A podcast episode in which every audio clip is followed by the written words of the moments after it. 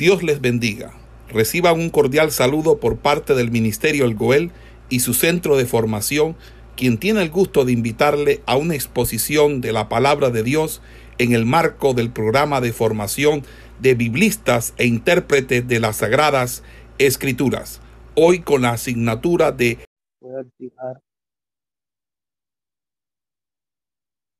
en propedéutica bíblica estaremos viendo lo que es el griego del Nuevo Testamento. El griego del Nuevo Testamento. Y el griego del Nuevo Testamento representa una etapa de evolución de la lengua griega, mirando un poco al pasado, representa una etapa de evolución de la lengua griega. En su trayectoria histórica, conocida principalmente en el mundo de la academia como la edad de oro de la cultura helénica, en la cual se muestra la época clásica de sus grandes escritores. La lengua griega ha experimentado cambios, que muchos estudiosos suelen destacar en ella algunos periodos. Y vamos a ver algunos periodos, como lo destacan algunos estudiosos. Y dentro de esos periodos está el periodo preclásico, el periodo clásico, el periodo helenístico o alejandrino. Hablando un poco del periodo preclásico, como también se puede denominar la lengua protohelénica. Esta es la forma más antigua de la lengua griega, que se le ha llamado protohelénica. Esta lengua protohelénica, la palabra proto es primer, primero, se expresó posteriormente en su desarrollo histórico en varios dialectos. Eh, esos dialectos fue producto de diversos factores propios de las diferentes regiones en las que fueron transformándose.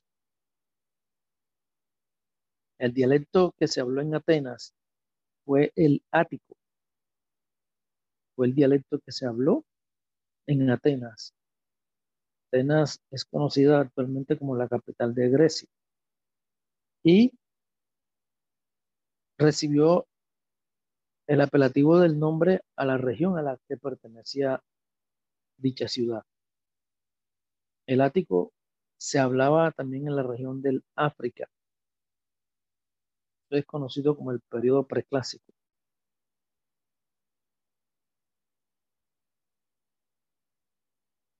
Es prácticamente donde se ve la lengua más antigua de los griegos, en lo cual se le llamó, como decía, proto-helénico. Eso es lo que se puede ver en el periodo preclásico. Después viene el periodo clásico, como decíamos que la lengua griega tuvo cierto proceso.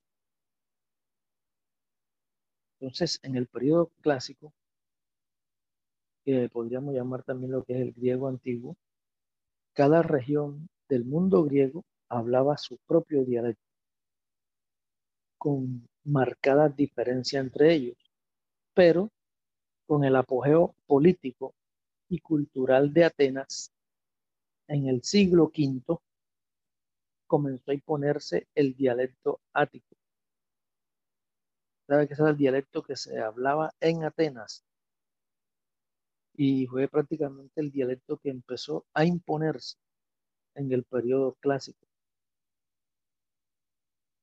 Y este se convirtió en la segunda lengua de los aliados de Atenas y después cada vez más de otros griegos.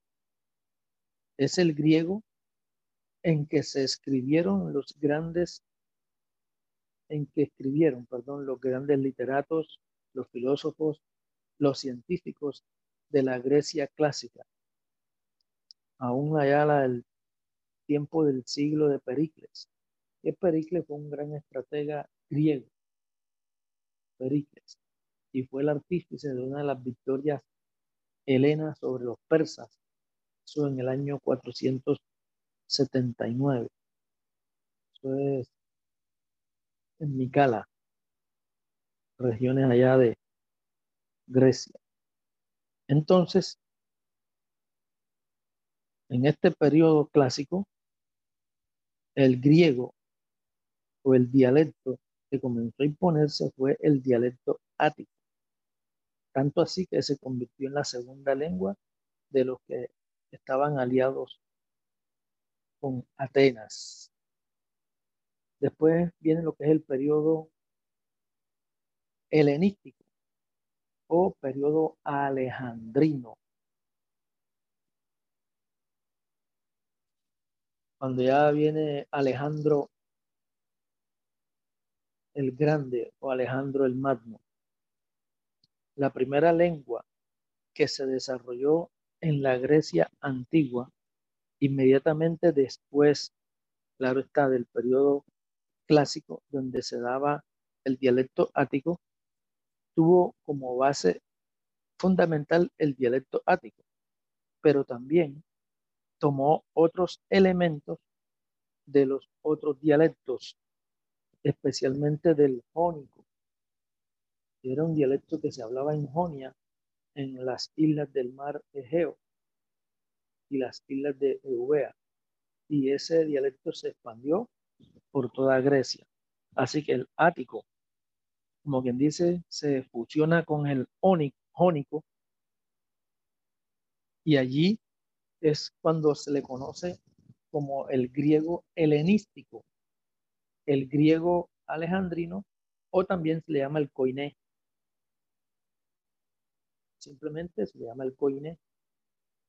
Entonces viene siendo como que la fusión entre el ático con el jónico para dar como resultado el koiné en el cual su uso se enmarca desde el año 300 antes de Cristo hasta el año 300 después de Cristo, aunque algunos prefieren extenderlo hasta el siglo VI después de Cristo. Entonces, eh, las campañas dirigidas por Alejandro, que requirieron reclutar tropas de todas partes del mundo heleno y aún entre las conquistas mismas y la política cultural impuesta se constituyeron en el caldo del cultivo de esa nueva forma de la lengua, que tuvo un carácter popular y común, y que esa nueva forma del griego no se constituyó de la noche a la mañana, no, sino que es, además del producto de una evolución en el periodo señalado. Entonces, el coiné o la coiné, como algunos le llaman, esta misma continuó cambiando, empujada por diversos factores de muy diversas naturalezas. Así como nosotros vemos, por decir acá, que prácticamente este lenguaje español ha ido teniendo transformaciones a través del paso del tiempo.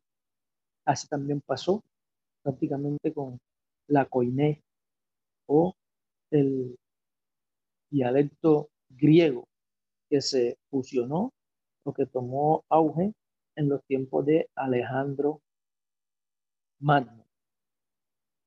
Entonces, esta misma coiné, a través del paso del tiempo, por algunos rasgos que se daba, la política, la cultura, eh, el estar tomando Alejandro tropas de todas partes del mundo helénico, eso hace que también la lengua o el dialecto o el lenguaje tenga también cambio. Esos factores muchas veces hacen que se cambien aún la naturaleza misma del lenguaje.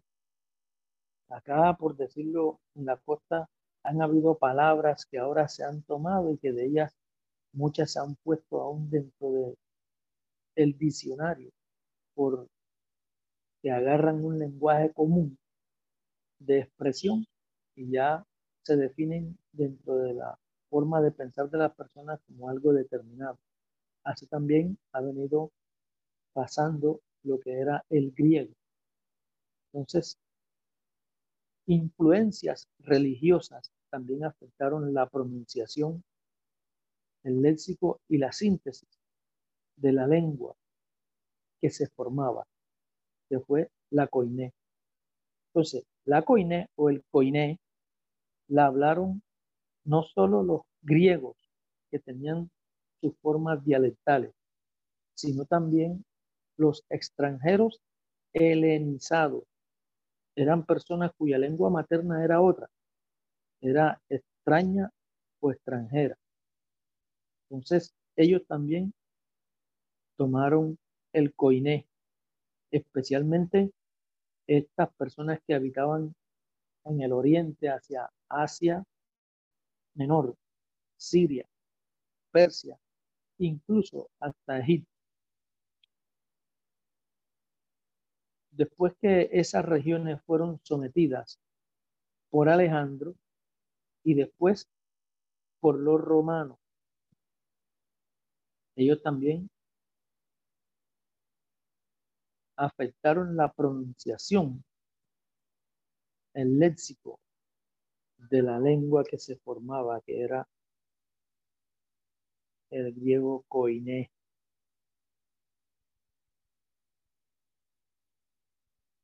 Entre esas transformaciones significativas, podemos mencionar la siguiente. La fonética, las léxicas, las morfologías y las sintácticas. Ahí donde prácticamente recibe ciertas transformaciones el dialecto común o el coiné. En la fonética. La fonética podríamos decir que es la parte de la lingüística que estudia los sonidos de las lenguas. Es el conjunto de sonidos de una lengua o dialecto. Entonces, ahí vemos que también el griego fue, en cierta forma, mm, recibiendo influencias, transformado, y que algunas vocales, consonantes y diptongos agudos adquieren una nueva pronunciación dentro del griego, dentro del coiné. Pronunciación que en términos generales va a perdurar hasta hoy. Y ahí se inicia lo que es el iotacismo. El iotacismo. Varias vocales y diptongos eh, que llegarán a pronunciarse como la iota. El iotacismo es una modificación fonética por lo cual generalmente una vocal se transforma en I, podríamos decir, y se aplica al proceso ocurrido en el griego antiguo, en que el número de vocales y diptongos convergieron en pronunciación, sonando como y Entonces eso es lo que se da como el iotacismo. Entonces vemos que hay una transformación en la fonética. Eh, algunas vocales se pronuncian como la iota. El acento pierde su aspecto tonal y así deja de ser musical para convertirse en enfático solo indica que la sílaba acentuada es la que se pronuncia con mayor fuerza expiratoria, ya que se abandona la distinción entre los tres diferentes acentos. El acento griego, los tres diferentes acentos eran agudo, grave y circunflejo. Y la distinción entre las vocales o sílabas largas y cortas se pierde. Además, el ritmo de la lengua. Eso en cuanto a la fonética. En cuanto a la léxica, que la léxica, pues, es el conjunto de las palabras de una lengua del vocabulario léxico. El conjunto de palabras que forman una variedad lingüística. Ahí en la léxica, el vocabulario cambia y se expande al ampliarse el mundo heleno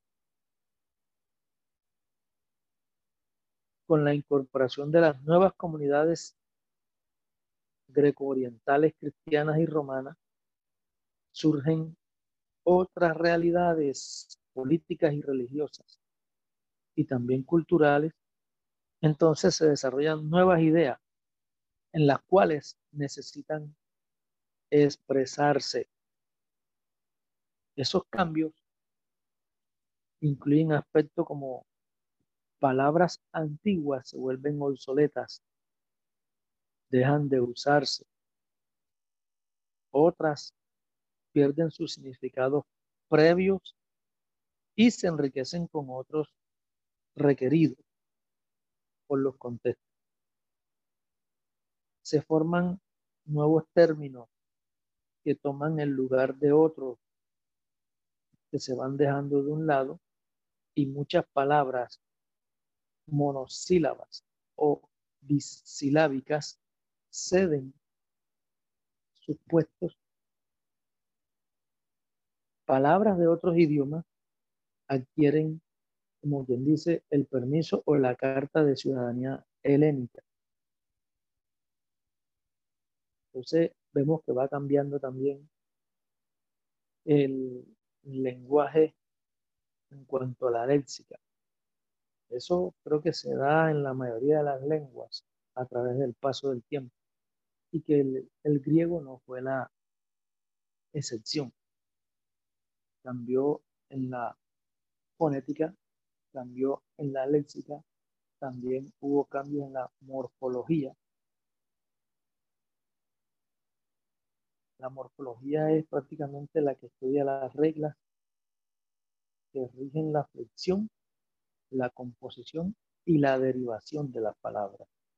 Ahí se produce una tendencia a normalizar las formas anómalas, tanto de nombres como de verbos.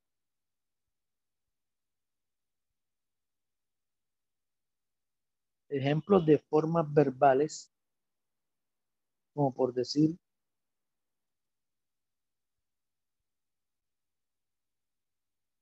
Akousomai se convierte en Akouso. Y así.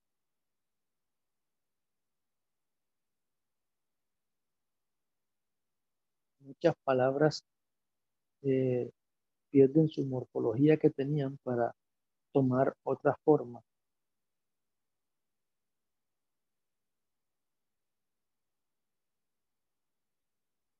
Los verbos terminados en UI ahora terminan en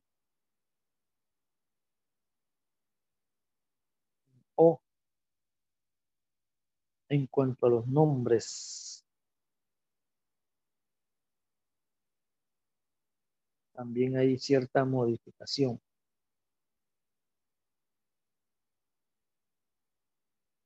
Se pierde lo que es el dual de algunas palabras y comienza a asimilarse otras palabras. Eh, la variedad de las declinaciones se hace mucho más simple. Hubo cambios en la morfología o en la forma de las palabras, en el coiné o la coiné. En cuanto a la sintáctica, la sintáctica es la que estudia el orden y la relación de las palabras o los sintagmas en la oración. En términos generales, la lengua pasa de ser sintética a ser más analítica.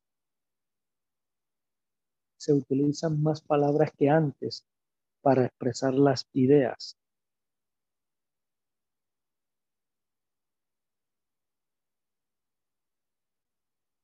Y se hace más extenso el uso de las formas preposicionales. Eso indica que lo que antes se decía con una sola palabra, en un determinado caso, ahora se dice con preposición.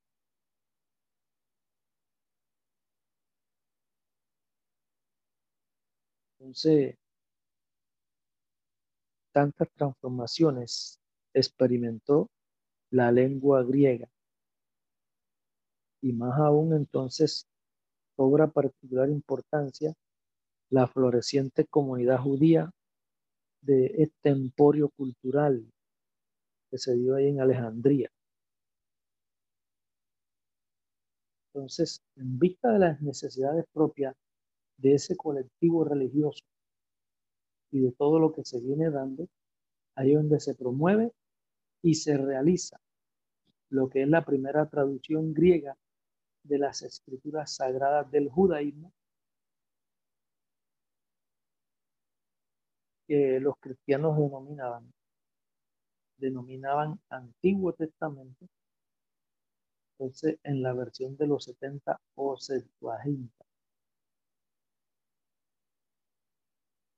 Ahí donde se dio lo que fue el paso del Antiguo Testamento hebreo al griego, teniendo en cuenta todos estos cambios y estas modificaciones que ha tenido el, el lenguaje griego. Entonces, allí también en esos tiempos escribió Pilón, el alejandrino, que también es conocido así como el judío. Filón era un judío heleno, nacido aproximadamente allá en el 20 antes de Cristo, en Alejandría. Contemporáneo al inicio de la era cristiana. En ese mismo lapso de la historia nace, se desarrolla y se afirma de manera definitiva el cristianismo. Que dará al mundo otra abundante serie de escritos, de los cuales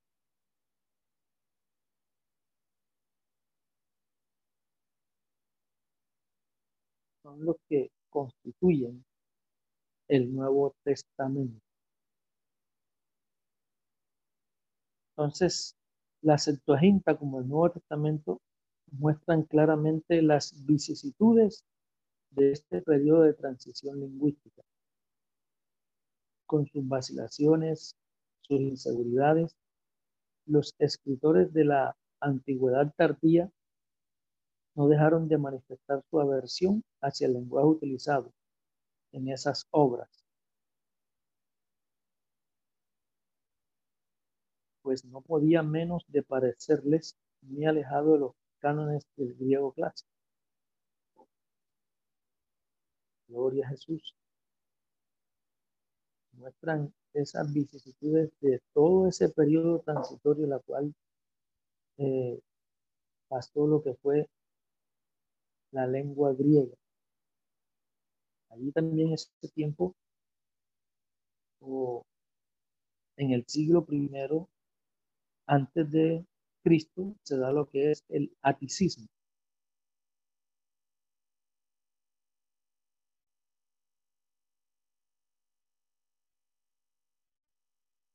El aticismo es un movimiento literario que tuvo como meta resucitar el antiguo dialecto ático del siglo V antes de Cristo.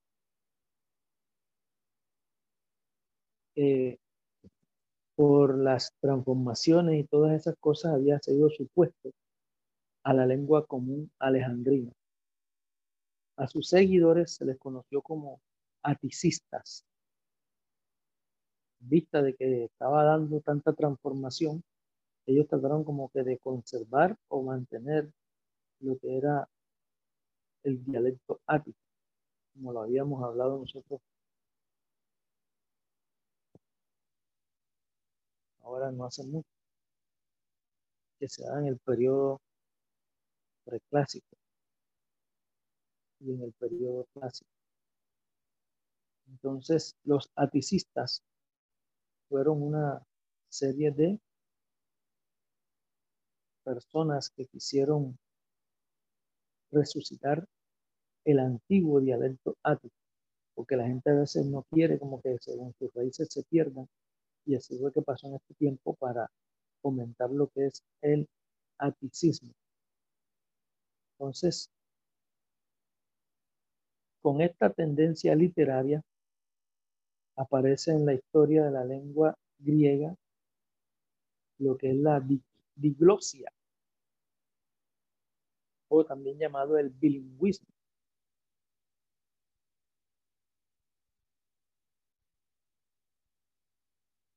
La diglosia.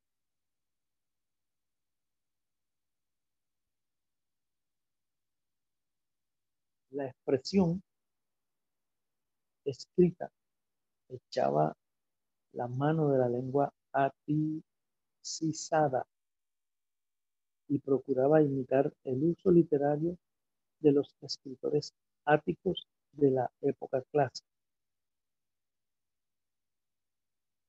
Pero la expresión oral, al contrario, se usaba la forma evolucionada que se había ido enriqueciendo, mientras que ellos buscaban por mantener en la escritura el laticismo, más no obstante en la pronunciación eh, la cosa iba cambiando. Porque la pronunciación, a causa de las tantas fusiones que se daban, entonces allí no se daba lo que es el aticismo como tal, porque eh, la lengua se iba enriqueciendo con muchos elementos del dialecto jónico y de otras fuentes. Entonces, esto indica el esfuerzo aticista no logró el desarrollo de la lengua ática.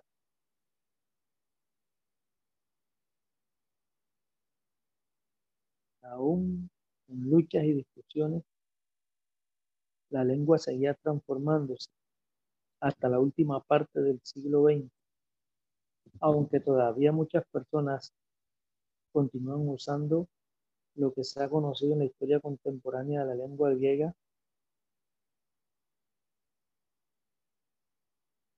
Como Apple, la sarrenonza o lengua culta.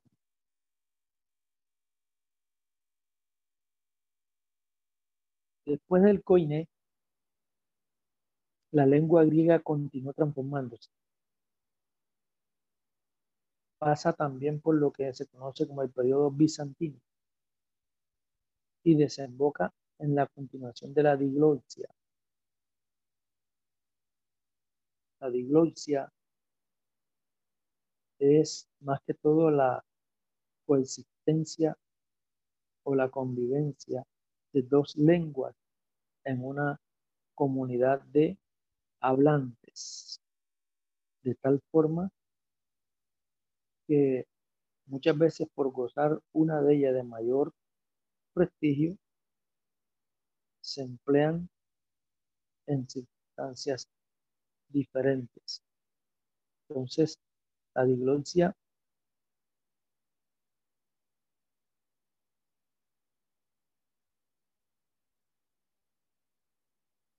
desemboca la lengua en la diglosia. Luego, por las decisiones tomadas en el gobierno griego, en la última parte del siglo XX, se da la extensión general en sus varios niveles, como sucede con toda la lengua viva.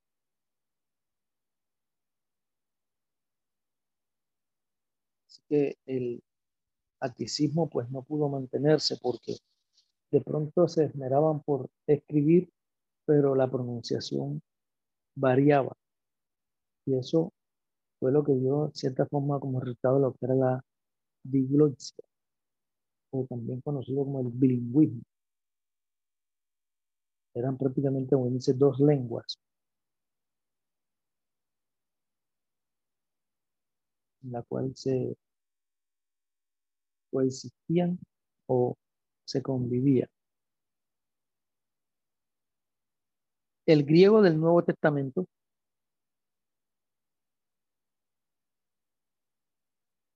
¿Qué pasa con el griego del Nuevo Testamento? Los cristianos han afirmado a lo largo de los siglos que sus escrituras sagradas han sido inspiradas por Dios.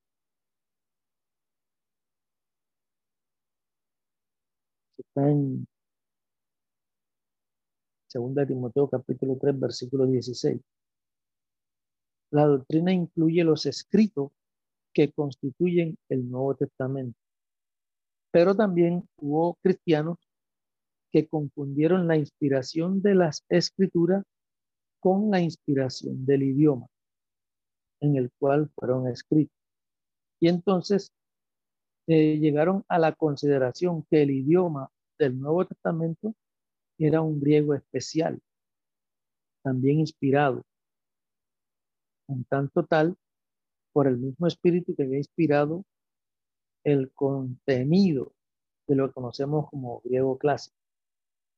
No solamente le dieron la inspiración divina a, la palabra, sino que también trataron de darle una inspiración divina a la lengua. Entonces, sabemos que tal concepción está muy alejada de la realidad.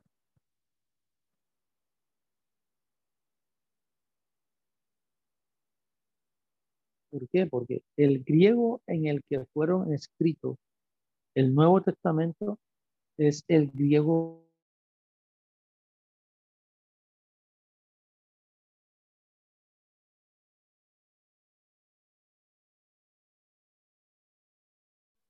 Y este es el significado de la palabra coine común.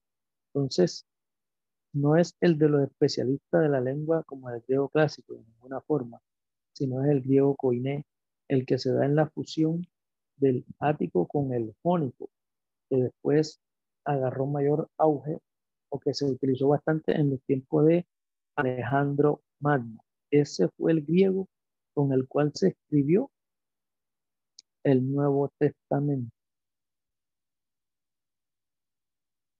Entonces, algunos pensaban que también el idioma era inspirado por Dios, como viene del tiempo clásico evolucionando, pero no, sabemos que eso no es así. Nada más inspirada la escritura. Entonces, el coiné era el griego que hablaba a la gente y que se escribían las comunicaciones como cartas personales, contratos comerciales, convenio.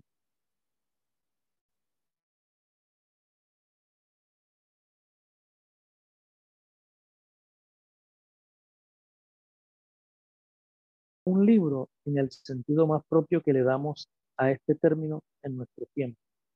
No se trata de una obra unitaria más aún. De perogrullo afirmar que los, los textos que componen el Nuevo Testamento fueron escritos en un lapso de varios decenios, sobrepasando aún muy probable el medio siglo.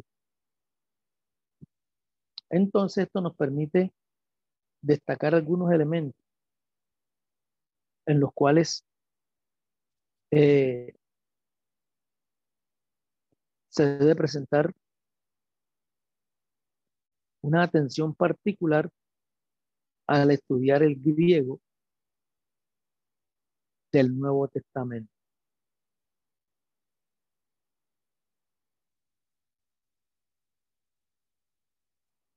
Hay que destacar algunos elementos en el cual se le debe presentar particular atención en el griego del Nuevo Testamento. Uno, podríamos decir que existen escritos en el Nuevo Testamento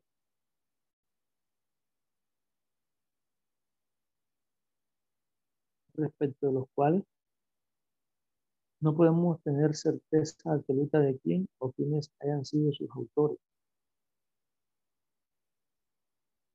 La afirmación general de que en ese texto hay tantos estilos como autores. Eso cobra especial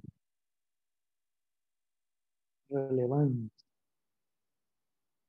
Además debe tomarse en consideración que en muchas ocasiones el estilo de un mismo autor varía, incluso de acuerdo con elementos propios de la ocasión que provocaron la construcción del texto, las personas o personas a quien se dirige el escrito el asunto que se trata y el propósito que se persigue, el carácter cronológico del documento.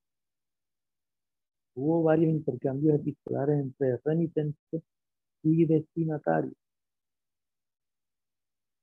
La naturaleza de la relación personal entre el que escribe y el receptor. El mismo género literario del escrito.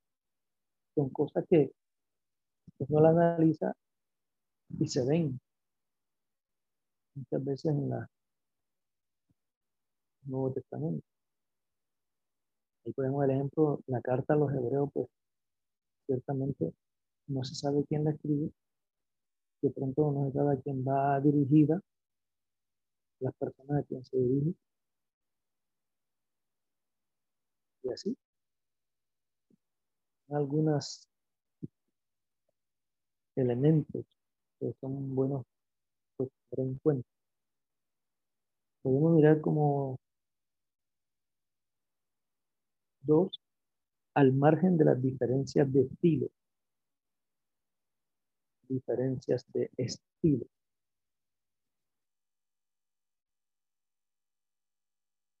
Los diversos autores muestran también diferentes habilidades en el manejo de la lengua. Lo que en términos generales podría calificarse de corrección en el uso del griego no es uniforme entre los escritos del Nuevo Testamento.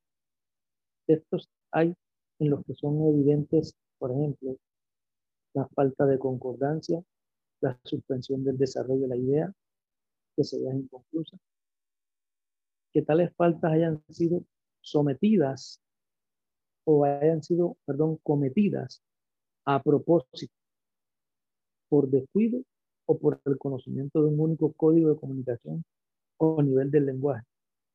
Es asunto de interpretación que con frecuencia y buena medida depende de las posiciones teológicas del intérprete.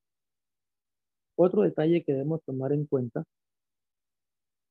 aunque estrechadamente relacionado con estos dos aspectos anteriores, es el nivel del lenguaje del autor en el que incluye, por ejemplo, su cultura general, su conocimiento léxico y la complejidad de la argumentación que desarrolla.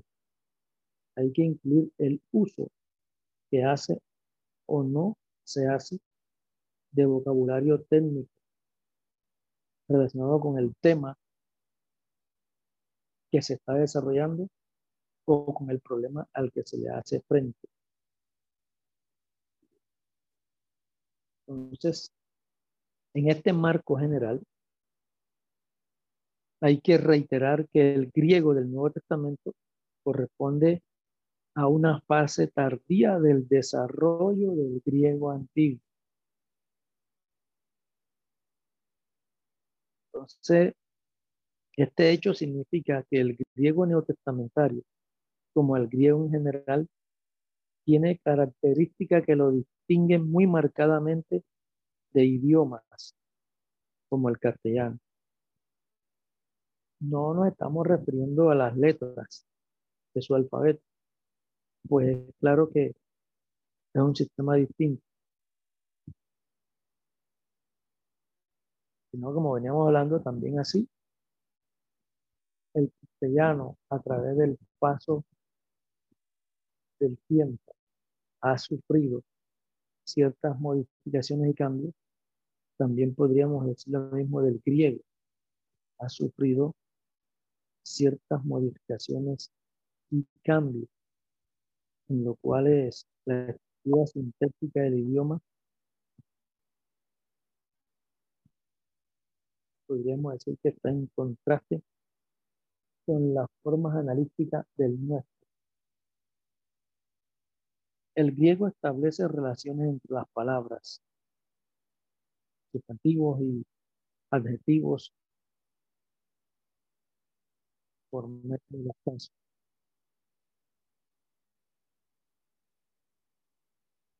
El proceso de transformaciones de la lengua, el griego del Nuevo Testamento presenta cambios significativos si se le compara con la forma clásica del idioma. Estos cambios se manifiestan en todos los aspectos de la lengua, tanto escrita como con mayor razón hablada. Cambios que continúan produciéndose en el decurso de los siglos posteriores al periodo helenista. Entonces, la coine representa ya la transición a un sistema menos sintético que se refleja con el más amplio uso de preposiciones para expresar muchas de las relaciones que hemos expresado por medio de los casos. Podemos señalar algunas características del griego del Nuevo Testamento con referencias a aspectos específicos del idioma. En el Nuevo Testamento, en el griego del Nuevo Testamento, se percibe la tendencia general de la simplificación del idioma.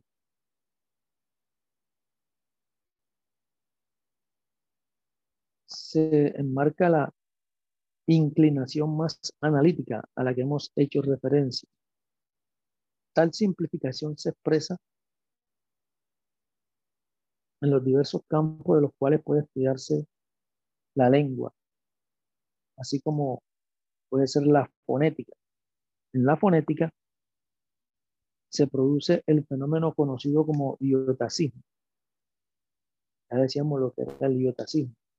En el griego clásico, en el koiné, se da el iotacismo, en el cual eh, una vocal se transforma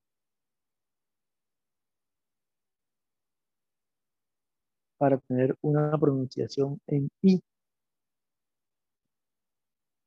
Hay una asimilación de la pronunciación de varias vocales o combinación de vocales al sonido de la iota.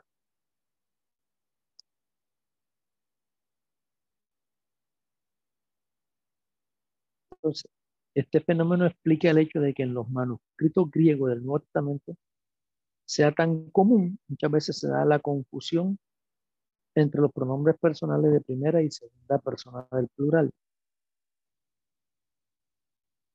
Hay cierta eh, cambio que se dieron.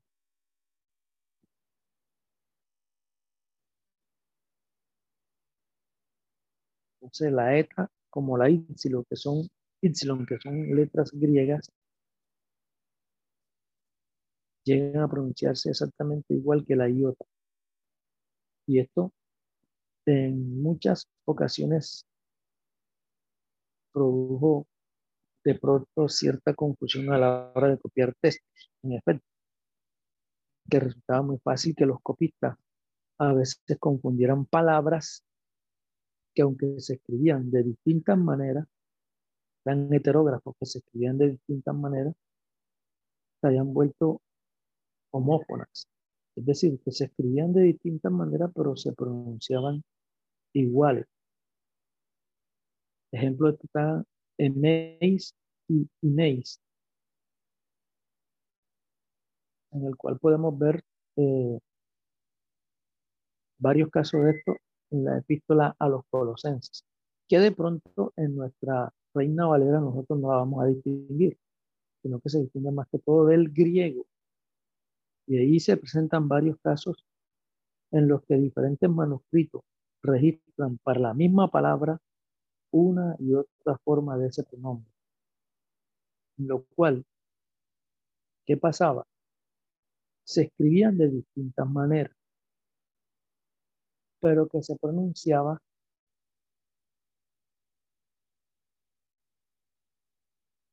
iguales. Se pronunciaban iguales. Eso en Colosenses capítulo 1, versículo 7. Colosenses capítulo 1, versículo 12. Está Imas y Emas. Colosenses 2.13 está Imas y Emas. Y Colosenses 2.13 que se encuentra Imin y Emin.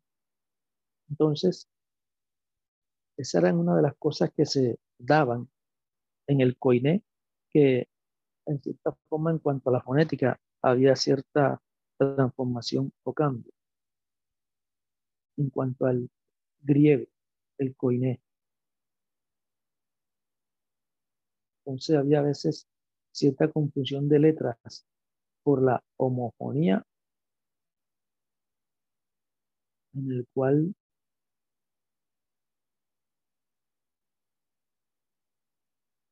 suenan iguales, pero significan cosas distintas. Se daba mucho lo que era esa homofonía. Y esa homofonía se encontraba en Romanos 5.1. Mientras algunos manuscritos dicen, tenemos paz, ejomen e irenen. Otros dicen, tengamos paz, e. Entonces, indicando con esto que en cuanto a la fonética, el coiné tuvo ciertos cambios y transformaciones que también se daba dentro de lo que era en la morfología, también en el léxico.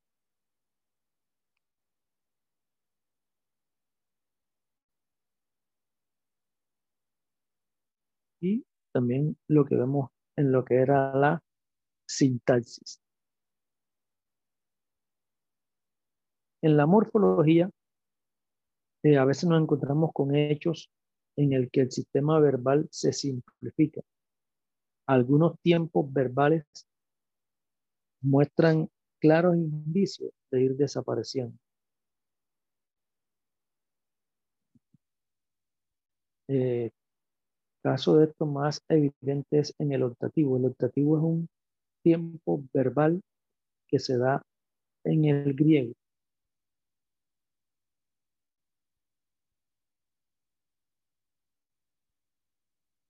ese optativo en algunos términos va como desapareciendo.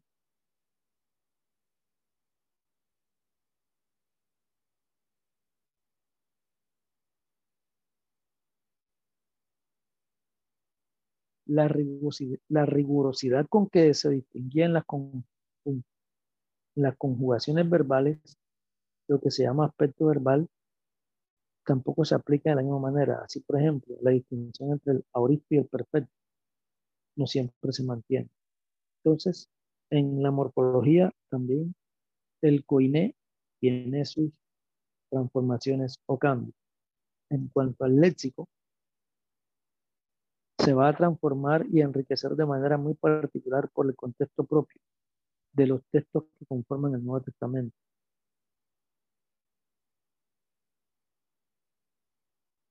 Entonces, indica en que la inmensa mayoría de los escritos fueron producidos por personas bilingües, pero de mentalidad y formación semítica. Escribían en griego, pero podían estar pensando en arameo.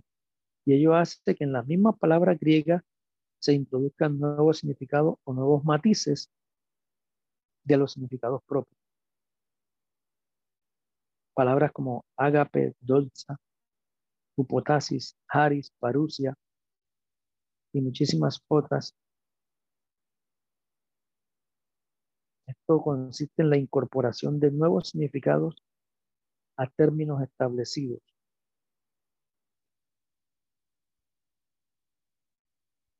Entonces, esto lo daba como consecuencia el intercambio con otras personas o comunidades cuya lengua materna no era el griego y que procedían de otras culturas con sus distintas lenguas y costumbres.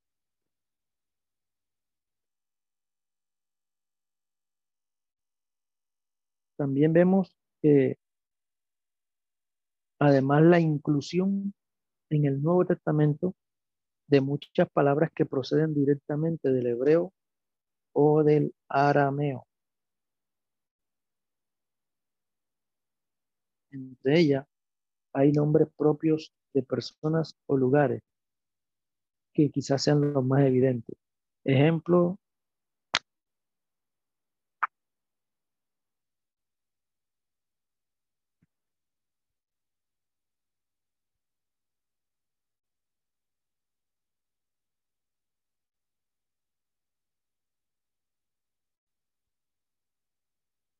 Eh, ahí tenemos la palabra aleluya, sana, amén. Se han incorporado aún a las lenguas que se hablan actualmente en muchas partes del mundo.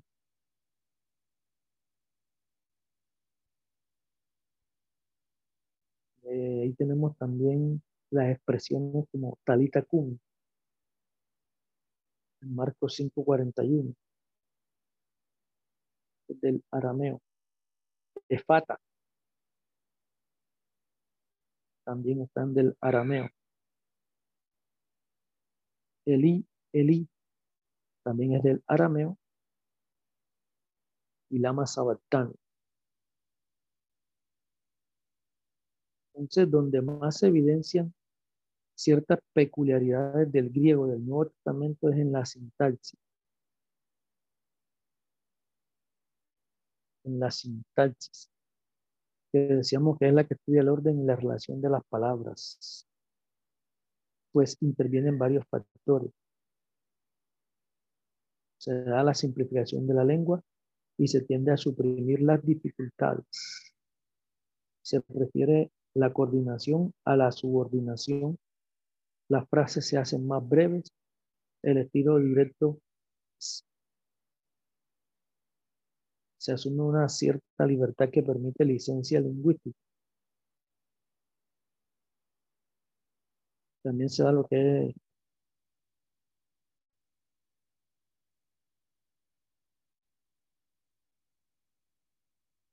como hay presencia abundante de semitismo,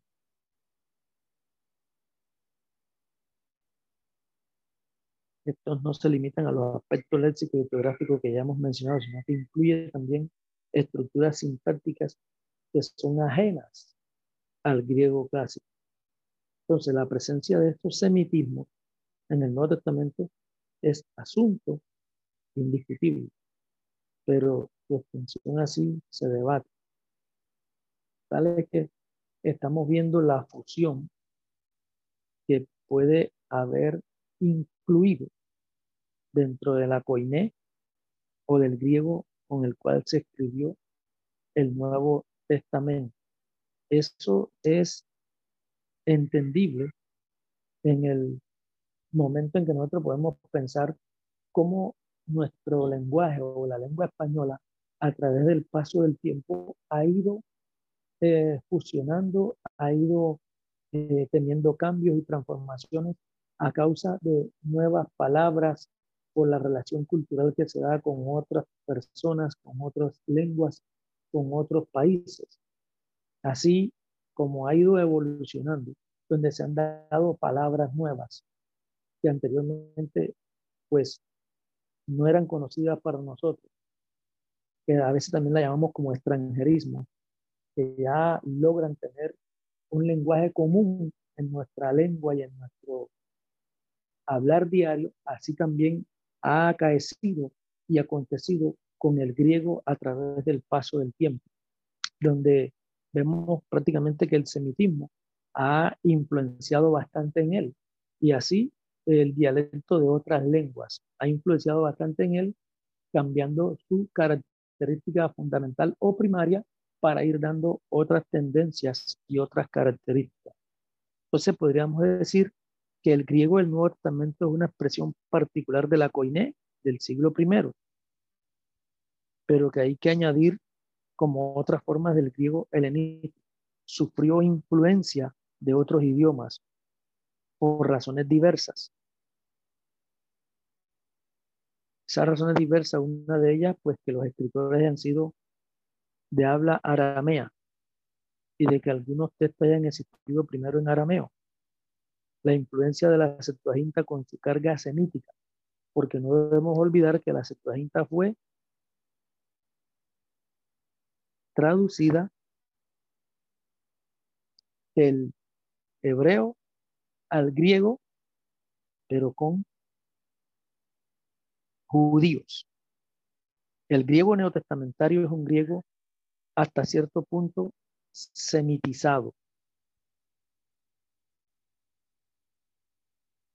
Sin embargo, no toda esta influencia semítica fue exclusiva de los escritores de este texto. Eh, el Nuevo Testamento también es una obra de muchos autores. Cada uno de ellos tiene sus características peculiares. El nivel de lenguaje, la calidad estilística, la preocupación por las formas. Esto varía de autor en autor.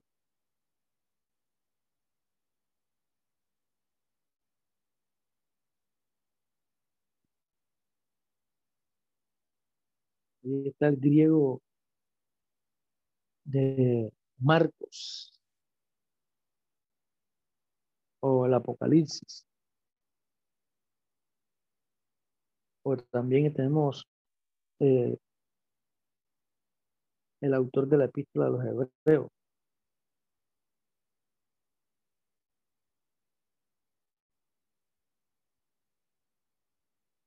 Eh, también vemos las epístolas de Pablo estas epístolas, a pesar de que siempre se toman como escritos del momento, dirigidos a un reducido círculo de lectores, ya están alcanzado la posición propia de obras literarias independientes mucho más que el promedio de las cartas de grandes hombres de nuestro tiempo.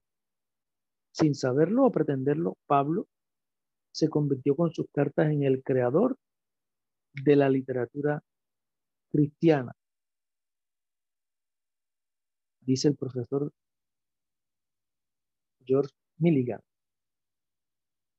Entonces, eh, diríamos ya como en resumen,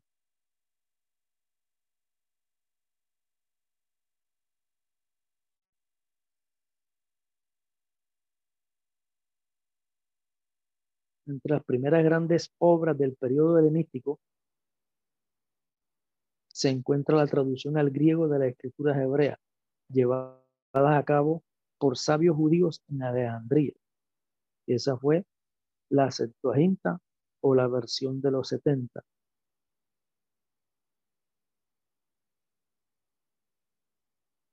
Y que esta número 70 se escribe con caracteres romanos L XX. Los orígenes de la 70 es tema que se debate en la actualidad, pues se ha propuesto diversas teorías, ninguna de las cuales son satisfactorias. Además debe tomarse en cuenta que no existe un único texto de esa monumental obra, sino varios que no coinciden totalmente entre sí.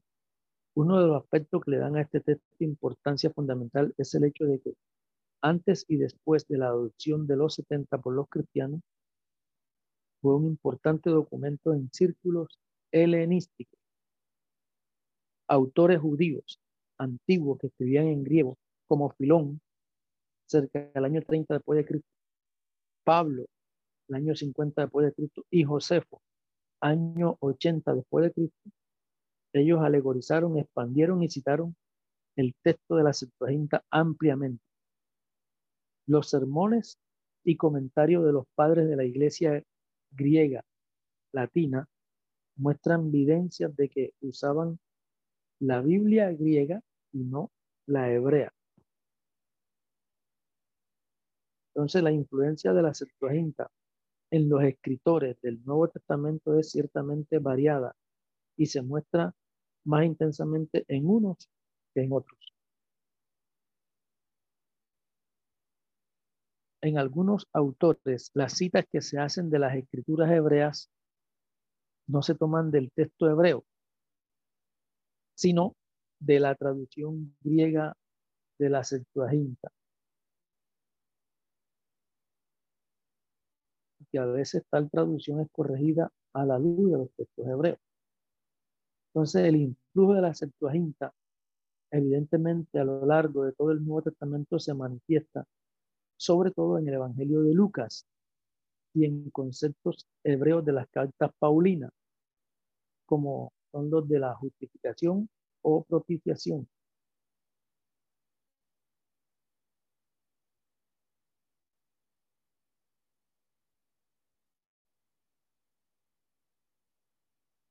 Entonces, para finalizar, podemos decir, como dato curioso, señalamos que el doctor Manuel Guerra Gómez sostiene que de las 5.436 palabras diferentes del Nuevo Testamento, el 19.4% no figuran en la versión de los 70. O sea, que comparte algo más del 80% del vocabulario del Nuevo Testamento. Podemos parar la grabación. Esperamos que este estudio haya sido de bendición para su vida y ministerio. A Dios sea la gloria. Este es el Ministerio El Goel, vidas transformadas para cumplir el propósito de Dios.